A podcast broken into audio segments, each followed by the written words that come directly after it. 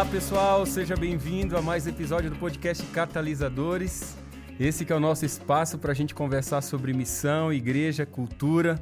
Já estamos numa maratona aí de vários episódios onde a gente está tratando sobre essa realidade da formação do grupo base na plantação de igrejas. E isso é muito bacana. Nós estamos falando aí basicamente um bloco aí de episódios sobre cultura de movimento e hoje nós queremos falar sobre essa ideia de multiplicação da igreja. Já falamos sobre multiplicação de discípulos e agora vamos falar sobre multiplicação de igrejas, Sérgio. O que, que a gente tem para hoje aí que vai ser top? É exatamente isso que você falou, multiplicação de igreja. é, a gente vai estar tá falando do, dos impulsos que a gente tem dentro da igreja, né? as tendências que a gente tem no foco do trabalho da igreja, que muitas vezes é para dentro, e isso é algo que é natural. A gente quer uma igreja bacana, com é, com um funcionamento bom, que, que dá uma boa impressão e que agrada, mas ao mesmo tempo a gente tem que fazer essas coisas, mas sem perder de vista a essência da igreja, que é realmente um trabalho que está fora do nosso contexto ali, fora do nosso quadrado, né? Então, a, e a multiplicação de igrejas, que é algo que a gente viu no Novo Testamento e no movimento adventista, só vai acontecer uma vez que a gente entender isso daí e colocar em ação. Essa é uma das coisas que a gente mais fala no processo da plantação, porque a gente quer criar essa, esse DNA de autorreplicação, de multiplicação. E isso começa com uma estrutura básica, né, Sérgio? A estrutura básica é a gente colocar consciência no nosso grupo base de que eles precisam ser discípulos que fazem discípulos. E esse processo acontece intencionalmente, como a gente já falou no último episódio, dessa multiplicação de discípulos, quando a gente investe tempo de maneira intencional nas pessoas e esse tempo agora é para desenvolver relacionamentos profundos, íntimos, que dê forma e oportunidade para que a gente comece a desenvolver relacionamentos autênticos de discipulado, né? De, dentro dessa vivência de um discipulado que seja intencional. Eu acredito de que essa parte não dá para ser feito sozinho. A, hum. a gente necessita do Espírito Santo. Na verdade, a nossa parte nesse processo ela é bem menor. O trabalho do Espírito Santo realmente que é o o grande trabalho de convencimento, é o trabalho de despertar o interesse, é o trabalho de criar consciência. A gente só é um instrumento para que o Espírito Santo, através do poder dele na nossa vida, deixe esse legado em outras pessoas. Porque sem o Espírito Santo, tem um autor, acho que é o W. Tozer, a, a, a W. Tozer, ele fala assim que 95% do que acontecia na igreja primitiva dependia do Espírito Santo e 5% era nosso. Hoje parece que a gente faz 95% das coisas e 5% Espírito Santo. E a diferença do resultado também é notada. Né? Então, Sim. quando a gente deixa que o poder do Espírito Santo atue em nós, através de nós, e muitas vezes, como a gente já falou aqui, apesar de nós, a gente começa a ver esse movimento de discipulado que é a base para a gente chegar para a multiplicação da igreja de uma maneira muito mais intensa. Exato. Cara, muito, eu gosto, gostei muito do que você falou aí uh, sobre o Espírito Santo e o foco, a necessidade. Não é necessidade, porque às vezes você tem necessidade de uma coisa e você consegue fazer é, sem essa coisa que você tem a necessidade. Tipo assim, eu tenho algumas necessidades de, é, de alguns tipos de roupa que eu acho que eu tenho, mas quando eu vou ver, eu, eu, você consegue viver com, ou de uma maneira mais simples ou com algum tipo de diferente de vestuário. O Espírito Santo ele é essencial, não existe como fazer o trabalho. E a maneira que Jesus mostrou isso daí foi ali quando ele falou com os discípulos em Atos, uh, no capítulo 1, verso 8, que ele falou: Vocês não vão fazer isso daí, vocês não vão ser enviados para Jerusalém, Judéia, Samaria e os confins da terra, antes que venha o poder do Espírito Santo. Então, esperem, esperem vir o poder. E, e, acho que é uma, uma das perguntas que a gente pode fazer hoje é: nós estamos esperando receber o poder do Espírito Santo antes da gente fazer qualquer coisa? Ou será que a gente já está fazendo atropelando? Será que as nossas demandas como pastor ah, atropelam o recebimento do Espírito Santo? É, e a gente percebe que, e eu falo por mim, quantas, quantas vezes é, eu já me peguei tão ocupado, Alex, uhum. que quando eu vou parar para pensar, eu estou fazendo isso daí como um, como um ritmo, como um trabalho, é, é se tornou como um outro trabalho e eu estou fazendo pelas minhas forças. Então, é, é, é muito melhor a gente parar, diminuir o ritmo, buscar o Espírito Santo de uma maneira assim intencional, intensa e intencional, para depois a gente realmente fazer algo que é pelo poder do Espírito Santo e que vai, vai durar mais tempo, né? É, quando Jesus envia os discípulos, ele fala: paz seja convosco, assim como o Pai me enviou, eu também vos envio. É, eu sempre, eu, você sabe, né? Eu, eu, sempre uso essa grande comissão aí de João para falar do ritmo missional e do ritmo encarnacional, o impulso missional e encarnacional, que você tem essas duas coisas nessa frase. Sim. Assim como o Pai me enviou, também vos envio. Você tem o, o, o impulso missional de ser enviado e o impulso encarnacional, que é assim como o Pai enviou Jesus, que foi através da encarnação. Você tem essas duas coisas nesse verso, nessa grande comissão de João. Mas o que eu negligencio falar muitas vezes é o que vem logo depois, hum. que Jesus assoprou, né? Neles o Espírito. A, assoprou neles e falou: recebam o quê? Espírito, Espírito Santo. Santo. Nossa. Então, legal. você é enviado, você recebe o Espírito Santo com o propósito de ser enviado, de ser uma testemunha viva para o mundo. Não é só para você ter a euforia de você sentir uma santidade. O Espírito Santo faz muita coisa. E a gente não vai negar as outras coisas que o Espírito Santo faz, tá? Mas claro. o, o principal que a gente vê ali no Novo Testamento, a obra do Espírito Santo, é de envio de missionário. Cara, e tem uma coisa que a gente está falando nesse episódio sobre multiplicação de igreja e a gente está começando com o Espírito, porque não tem como multiplicar a igreja se não for pelo poder do Espírito. Hum. Então a gente está falando de um movimento de, de igrejas que plantam igrejas, onde a gente vai perceber de que se a gente não permitir o Espírito Santo for competente nesse movimento, a coisa não acontece.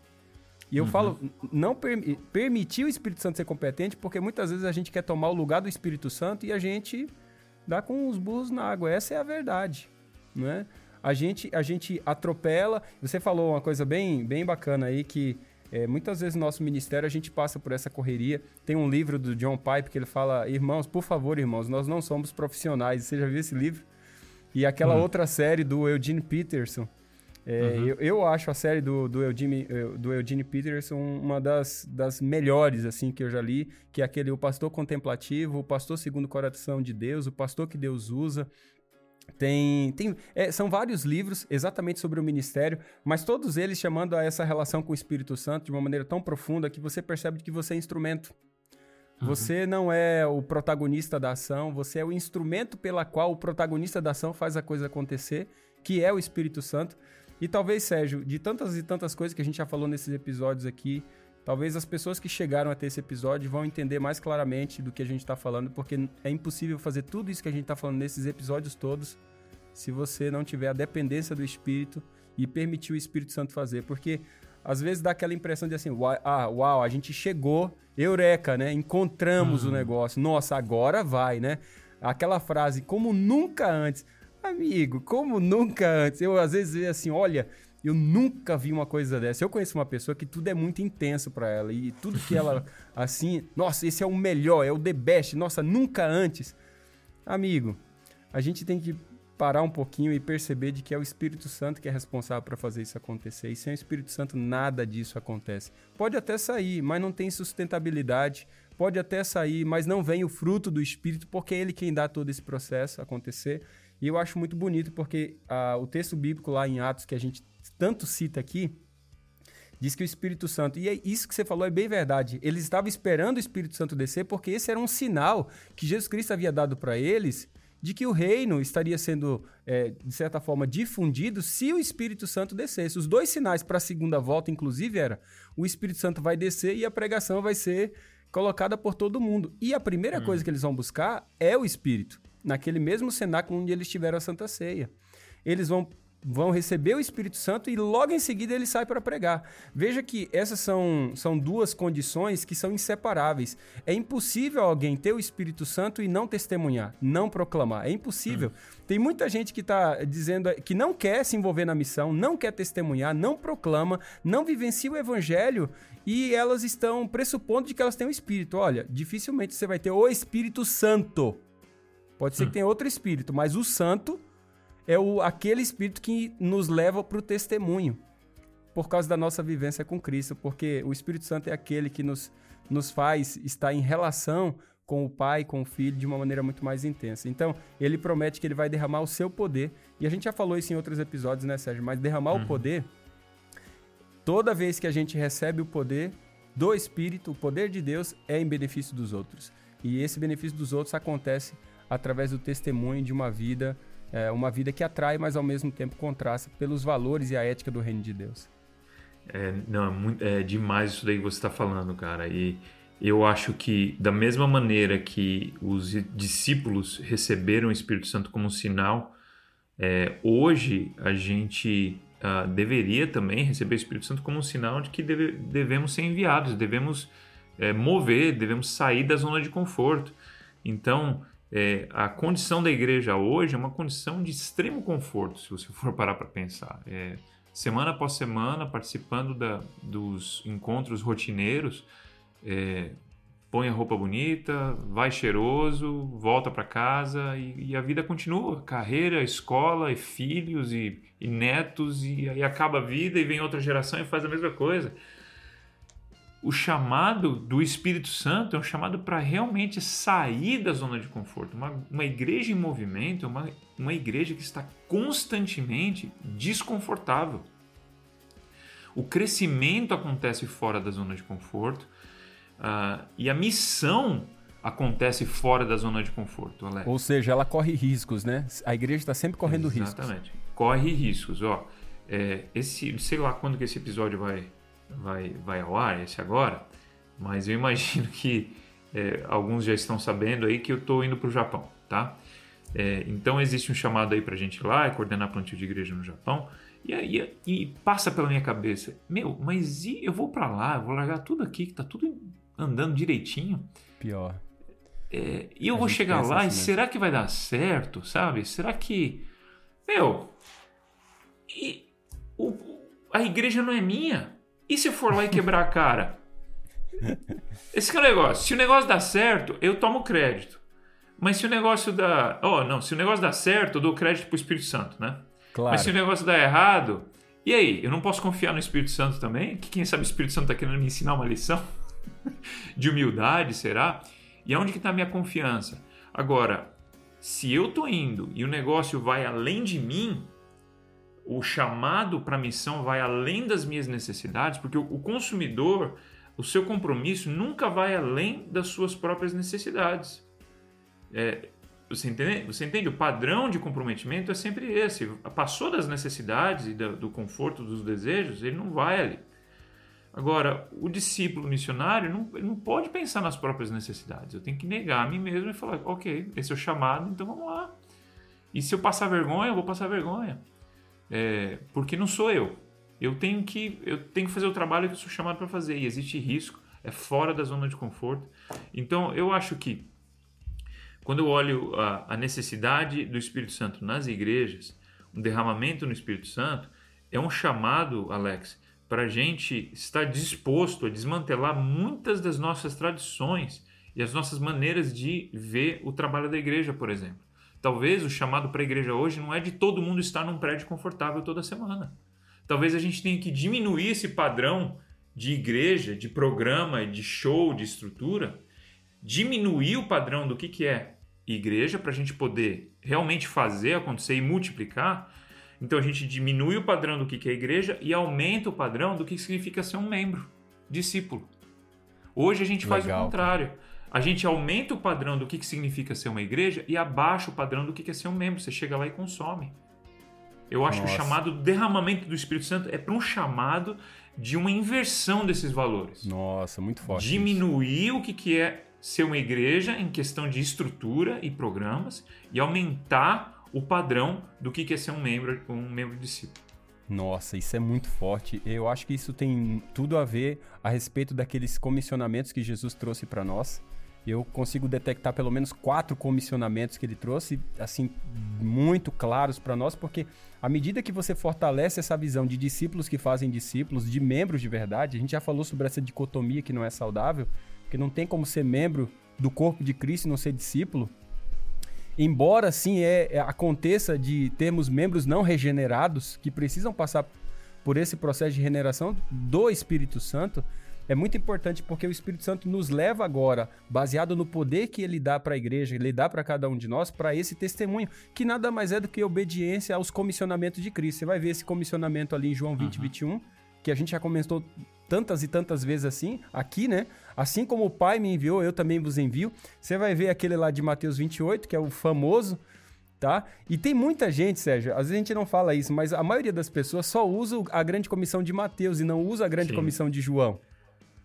Né? Uhum. Porque aparentemente a grande comissão de Mateus a gente consegue estabelecer um processo, uma sistematização que parece muito lógica para nós, mas quando você vai para João ele não abre esse espaço. Ou você segue aquilo que é o método de Cristo ou não tem o que acontecer. Não sei se, não sei se deu para entender o que eu quis dizer aqui. Uhum. Uhum é mais abrangente, não é tão específico. Eu acho que o pessoal encontra conforto em Mateus 28, porque ele te dá ali quatro ações, né? É, ir, fazer discípulos, batizar e ensinar. Ah, tá bom. Já são quatro departamentos aí, tipo, a gente gosta de receber ordens, entendeu? Agora, eu quis exatamente. Ó, você, eu não tinha pensado desse, dessa maneira. Em João é muito abrangente. Te, te faz perguntar, ok, como que Jesus foi enviado então? Te, te faz, te leva a você refletir na vida de Jesus e te leva a imitar Exatamente. a vida de Jesus. Exatamente. Esse é o ponto. A grande comissão de João é impossível você cumprir ela se você não tiver um conhecimento de quem é Cristo, da sua história, se você não tiver íntima relação com ele, porque para você ser imitador dele, você precisa ter essa íntima relação com ele e conhecê-lo. Hum. Hum. Eu acho muito interessante dentro dessa desses quatro comissionamentos que eu coloquei aqui. O primeiro foi o de João 20, 21 depois o de Mateus 28, depois você tem o de Mateus 10, que ele chama a gente para pregar arrependimento e perdão. Hum. Né? O chamado da igreja para pregar arrependimento e perdão é um chamado de autossacrifício, Sérgio. Hum e levar o nosso grupo base para entender de que eles têm que ser obedientes a esse chamado e que isso implica na multiplicação da igreja. Assim, Nossa, estão falando de multiplicação da igreja? Por que vocês estão falando de multiplicação da igreja? Vocês estão falando todo esse tempo sobre isso? É porque é impossível a gente multiplicar a igreja sem essa base de discípulos que fazem discípulos. E aí o último grande, a grande comissão é a grande comissão de Atos, capítulo 1, versículo 8 quando a igreja recebe poder do Espírito para sair para testemunhar. Quando a igreja é obediente, pelo menos essas quatro comissões que eu disse aqui, ela começa a incorporar esse crescimento duplo, que a gente até já comentou em outros episódios, que é esse crescimento micro e esse crescimento macro. Esse uhum. crescimento micro tem exatamente a ver com essa noção de alguém que entendeu o papel do Espírito Santo na vida dela agora e intencionalmente ela vai fazer discípulos que geram discípulos para gerar agora uma multiplicação de discípulos. Ó, se você tem uma multiplicação de discípulos, é necessário você ter agora liderança para desenvolver pastoreio, para desenvolver cuidado, para desenvolver senso de comunidade. E essa liderança agora, quando você multiplica essa liderança, você abre espaço para a multiplicação de discípulos. Porque se você multiplica muitos discípulos e você não tem líderes, você vai ter discípulos que vão ter falta de algumas questões, principalmente de maturidade espiritual, principalmente de crescimento dentro do seu lado como corpo, como igreja, porque está faltando liderança. Eu percebo isso em muitas igrejas, Sérgio. Não sei se é o seu contexto aí, mas em muitas igrejas aqui nós vemos uma explosão de pessoas, de, de número de pessoas sendo ganhas para Cristo, mas a gente vê uma liderança ainda. Uh, poucos líderes e, as, e, os que temos que são poucos, eles estão mais concentrados dentro dessa visão de manutenção. O que, que acontece naturalmente? A gente perde muitos desses discípulos que foram assimilados, porque a gente não tem esse outro lado macro aqui, que é o lado da fabricação de líderes que geram líderes. Entendeu? Cara, olha só. É, Agora você imagina se a igreja inteira tivesse empenhada em fazer isso daí que você está falando, que você está falando, Alex. Imagina se o ímpeto da igreja, todas as reuniões, o orçamento, todas as conversas fossem na direção da multiplicação da igreja. Obviamente, multiplicação de discípulos, desenvolvimento de líderes, geração de líderes e multiplicação de igreja. Imagina, nós iríamos olhar cada pequeno grupo, ou quem sabe cada uh, uh, classe de escola sabatina, como um embrião numa planta. Eu creio nisso. É, cada líder da igreja, é, cada, imagina, olha quanta gente talentosa que a gente tem na igreja, gente ousada, né? É muita gente talentosa, mas assim, é, o, o, o apóstolo ele é ousado, né? E ele tem esse espírito empreendedor. Olha quanta gente na igreja tem isso daí. Cada líder um potencial plantador é, cada ministério da igreja comprometido, cada ministério comprometido em multiplicar líderes ah, e, e, discípulos, gerar novos líderes, de, é, é, é desenvolver os talentos e ajudar esses líderes a crescerem ali. Já pensou se os recursos forem todos canalizados nessa direção? É, não tem como você viver isso como uma igreja e continuar na zona de conforto estático.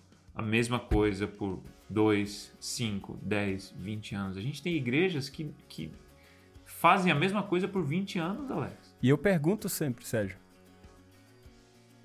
Eu sempre pergunto assim para essas igrejas, eu sempre pergunto para elas assim, quanto tempo faz que vocês ficaram grávidos aqui de uma outra igreja? Hum. E Sérgio, normalmente as igrejas estão há muito tempo sem terem passado por uma gravidez. E a gente tem que questionar se elas não estão se multiplicando em outras igrejas, será que muito disso que a gente está conversando não é exatamente a falta disso que está acarretando essa não somente essa falta de compreensão, a falta dessa cultura, mas porque não existem mecanismos que dão start para que isso aconteça naturalmente? Porque Sérgio, se você olhar o movimento de Jesus, exatamente isso que ele faz. Ele começa com discípulos que fazem discípulos. Aí você vai ver no livro de Atos surgimento de diáconos, depois de anciãos, e depois você vê explosão de comunidade, de igreja. Não se fala mais de e acrescentava o número de discípulos. Não se fala mais isso a partir de Atos capítulo 10 em diante ali, 12, 14. Não se uhum. fala. Agora é explosão de igreja em tudo que é lugar. Por quê? Porque o movimento de discípulos que fazem discípulos vai gerar líderes que geram líderes, vai aumentar líderes e, consequentemente, uhum. aumentar líderes, a gente cria o espaço como resultado disso para a plantação de novas igrejas. Então, quando eu ouço algumas pessoas dizendo assim, nossa, plantar igreja é difícil, sabe por que, que plantar igreja é difícil? Não é que a causa plantar igreja é difícil, porque tem sido difícil a gente formar líderes e formar discípulos. Porque se a gente formasse discípulos saudáveis e líderes saudáveis, plantar igreja seria uma das coisas mais simples possível. Talvez o nosso grande desafio agora, Sérgio, seja exatamente criar essa cultura de formação de líderes que geram líderes. Eu vejo isso como uma necessidade muito grande no nosso contexto, de líderes cabeça Sim. boa, de líderes preparados, sabe? Quando a gente olha para a liderança de uhum. algum tempo atrás, parece que existe um vácuo que a liderança atual parece que já não tem aquele tanto de comprometimento que muitos dos líderes do passado tinham, e a gente se pergunta o que está acontecendo. É que as pessoas hoje, Sérgio, eles acham que eles podem ser líderes num seminário de uma tarde. Hum. Não dá para ser líder num seminário de uma tarde, de um final de semana. Liderança é uma vivência. E a gente precisa hum. ter intencionalidade em formar líderes que geram líderes que têm essa mentalidade de multiplicação para que o movimento se expanda e possamos ver o cumprimento daquilo que Jesus Cristo prometeu ao dar o seu Santo Espírito e ao nos incumbir do chamado à pregação a todo mundo. Uau!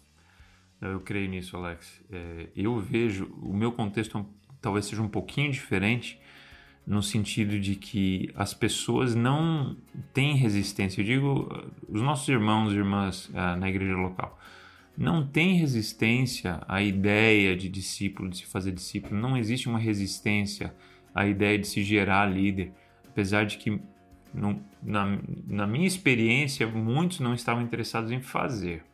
Mas não existe uma oposição, uma resistência, mas existe Eu sim creio. uma resistência na, no, na, na multiplicação de igrejas, ou no plantio de igrejas, né? na, na visão macro. Então a visão micro é algo que é trabalhado de uma maneira muito forte aqui na América do Norte. Aqui ah, também. Mas é, aí também, né? É, eu, eu sei. E, só que aqui a gente ainda tem uma, uma, uma, resistência. A minha associação, eles viraram a casaca agora, viraram a associação de plantador de igreja, de, de plantio de igreja, mas os membros ainda, uh, os, os, santos apaixonados uh, pela, pela igreja adventista, e eu digo isso daí sem, sarca, sem ironia nenhuma, eles são realmente apaixonados pela igreja adventista, eles não vestiram a camisa disso daí ainda, eles não veem a necessidade de de se plantar igreja quando você tem tantas igrejas que precisam ser revitalizadas. Então, é, eu acho que, que vem daí um entendimento, um entendimento profundo de quem é Cristo. Você falou, eu, esse é o ponto, Alex.